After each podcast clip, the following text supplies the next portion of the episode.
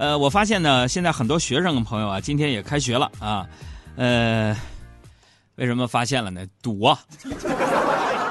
希望在新的工作、学习、生活当中呢，大家都能像我一样，哈，当我回首往事的时候，不会因为虚度年华而悔恨，也不会因为碌碌无为而羞耻。你要问我为什么？因为我心态比较好。你要问我为什么我的心态好呢？各位啊，我为什么这么乐观？原因很简单，因为呀，我从小受的打击多呀，就多到什么份儿上？前段时间我去参加一个吐槽的节目啊，说海洋同学受这个打击呀，那太多了，如滔滔江水连绵不绝。他们把我小学同学都请来了，我说我打击怎么多了？你给我形容一下。人家跟我说了。杨哥上学的时候受那个打击啊，要如果把它划拉划拉放一块儿啊，能走能组个二十多个打击乐队啊。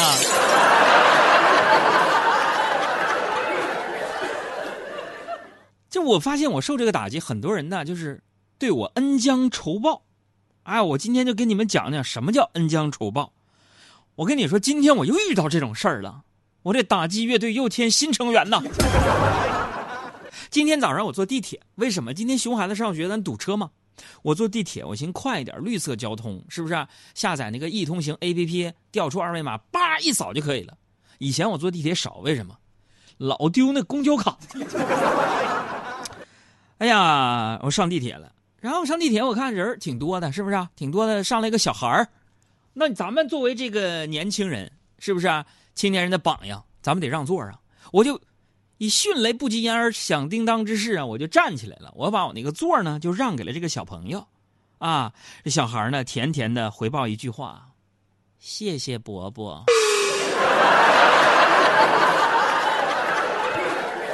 哎，各位啊，就这么跟你们说吧，比惨这辈子我没输过。那今天呢，咱们脱口秀部分呢，来个小主题。就是说一说，你能见过啊？你都见过或者经历过哪些好笑的日常攀比？你过来呀！啊，为什么从这个打击说到了攀比呢？有的时候就是因为人和人比呀，你才受打击。攀比是什么？这是一个非常有趣的词儿。啊，它指的是不顾自己的具体情况和条件，盲目的和高标准去比较啊。这么这么听上去呢，这是一个贬义词。但是呢，在应试教育制度下呢，攀比就具有了褒义词。什么呢？不甘成绩方面落后于别人，攀比会让自己更努力，以取得更好的成绩。你举个例子，攀比学习，是吧？其实攀比心呢，是咱们人类啊。从猴发展成人，在这个发展进程过程当中衍生出来的一种在物质标准上互相衡量的一个机制，让人倍感压力啊，是吧？同时在特定的情况下呢，也会积极的促进个人进步。哎，这个攀比之心，人家也有之，是吧？谁都有啊。大家都知道我的家庭情况啊，从小我爸妈就教育你们杨哥我说不要跟同学攀比。那会儿呢，我们班很多同学家里边都有什么彩电了啊，都有冰箱了，只有我家没有。然后我回家呢，就问我爸要。我爸就语重心长的对我说：“说海洋，你不要跟同学攀攀比，你你那样不对，是吧？你你你爸我买不起彩电，但是爸爸一直在很努力的工作，努力了也就问心无愧了，尽力尽力最重要，你说呢？”然后我就想了想，我觉得有道理，我说：“那好吧，爸爸，我觉得你说的很对啊。”然后看着我爸长长松了一口气啊，我就缓缓的从书包里拿出了成绩单，说：“爸，我我也尽力了啊。”攀比在有些地儿好，有些地儿那就是一把双刃剑呢。积极正确的叫正性攀比，那么在这种比较当中呢，可以促使咱们啊自我提升和完善。拥有正性攀比的人呢，工作学习的主动性比较高啊，也更加热情洋溢。所以后来呢，在我的亲生父亲的教育下呀，他成了我人生当中第一个攀比对象。小时候，我觉得我爸爸很辛苦，很能干。那会儿我爸是一个啊，就是一个人做好几份工作的人，一个月能挣八百块钱，养活了我们一家人。我看在眼里，我比在心里啊。那会儿我就默默发誓，长大了我要赚比他多十倍的工资。现在我实现了，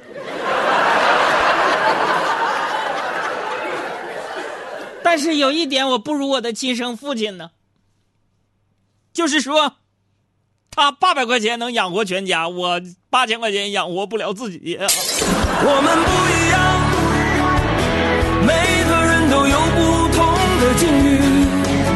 我们在这里，在这里等你。来插播一下，大家有发来路况的，来维就说报道一下，今天躲闯红灯的行人，车怼护栏了，搭同事车听的。你这是路况吗？你在哪儿啊？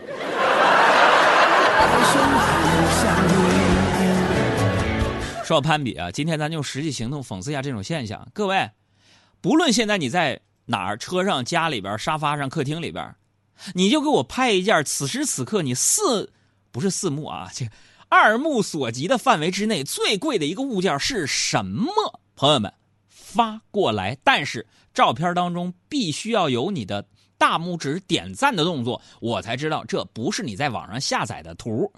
幸运的观众送出小鲜炖燕窝一份好不好？哎，记住我们的公众微信账号“海洋说”，大海的海，阳光的阳，说话的说，晒晒你二目所及，啊，范围之内最贵的一个物件是什么？哎呀，瞬间一堆晒媳妇儿的。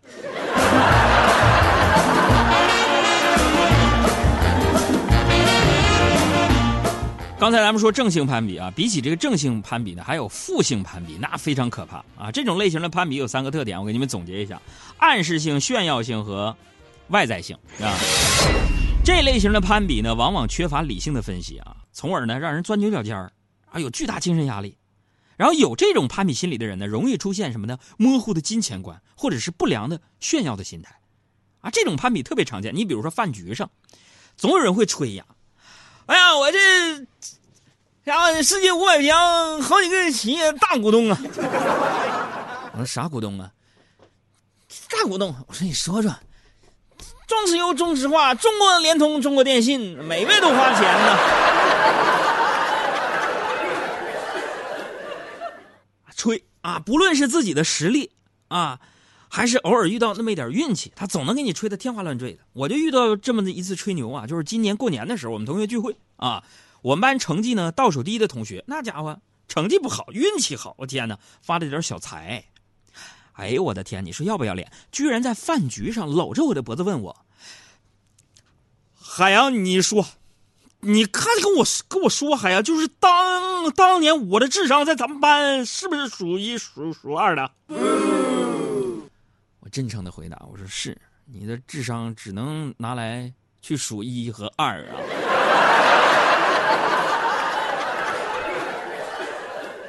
还在那接话呢，你看没看着文艺委员杨哥都说我智商数一数数二啊？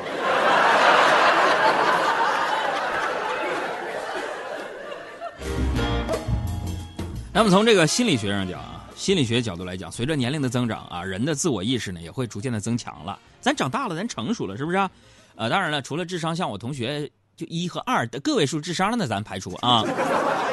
然后咱们自我意识增强了，随之而来什么呢？好胜心也会越来越强，从众心理和聚众心理呢，也会使咱们萌生攀比心理啊，尤其是。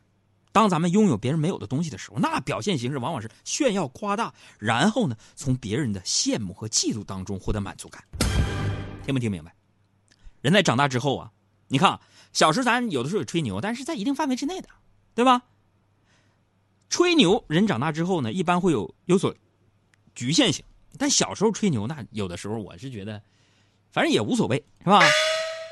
小孩你发现没有？为啥有人说三岁看到老呢？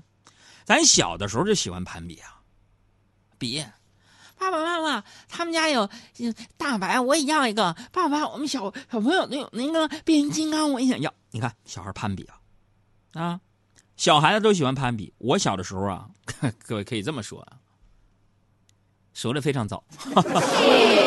说这瓜，秋天的时候，夏天的时候就熟了吧？我一种，咵，结果了。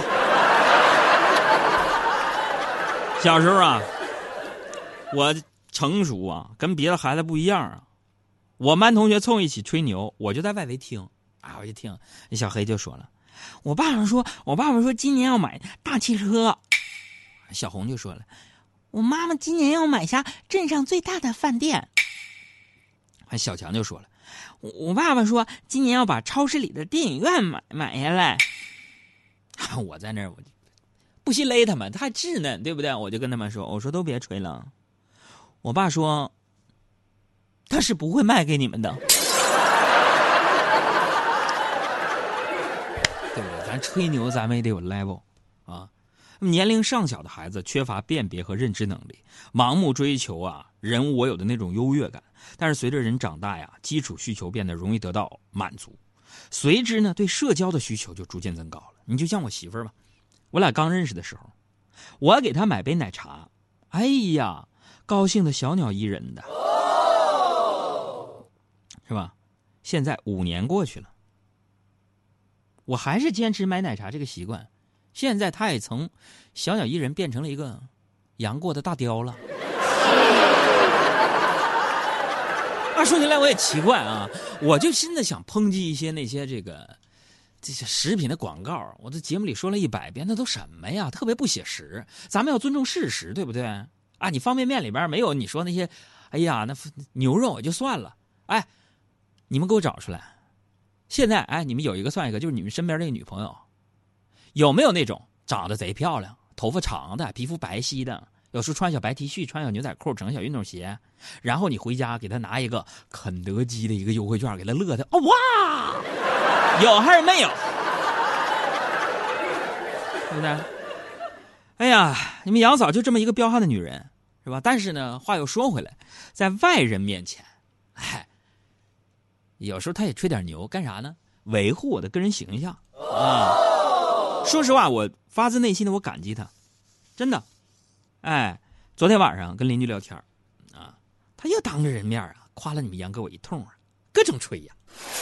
哎呀，我老公除了做脱口秀会讲段子啊，哎呀，最近没事嗯，被人拉着猫到小黑屋里边啊，录那些美文呐，名家作品呐，人生感想啊。那那小公号没事自己玩啊，哎呀妈呀，阅读量一天一千多。哎，你们快点关注啊！那公众号名叫“听见星光”四个字儿，妈老好听了，天天晚上，哗哗就把人手机啊全都抢过来，挨个让人打开微信，点击右上角加号，搜索公众号“听见星光”就能关注了。摁着，什么我爸、我妈、我大姨、我邻居全都关注了，啊，夸一通各种吹。回家之后我就对他说呀：“我说谢谢媳妇儿啊，在邻居面前这夸我有才，哎呀，惭愧惭愧啊。”完，你们杨嫂就说了：“哎呀，海洋啊，你是要钱没钱，要貌没貌，要地位没地位。我不说你有才华，那别人不得骂我是傻子呀？”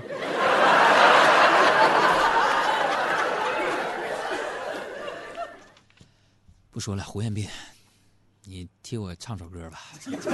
爱不得，不想成全，恨不得一刀两断。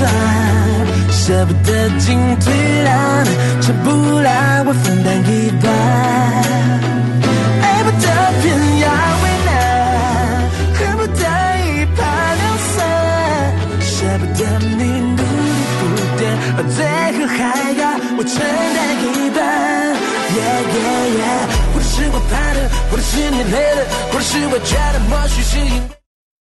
我是想整首伤感的歌，这是什么呀？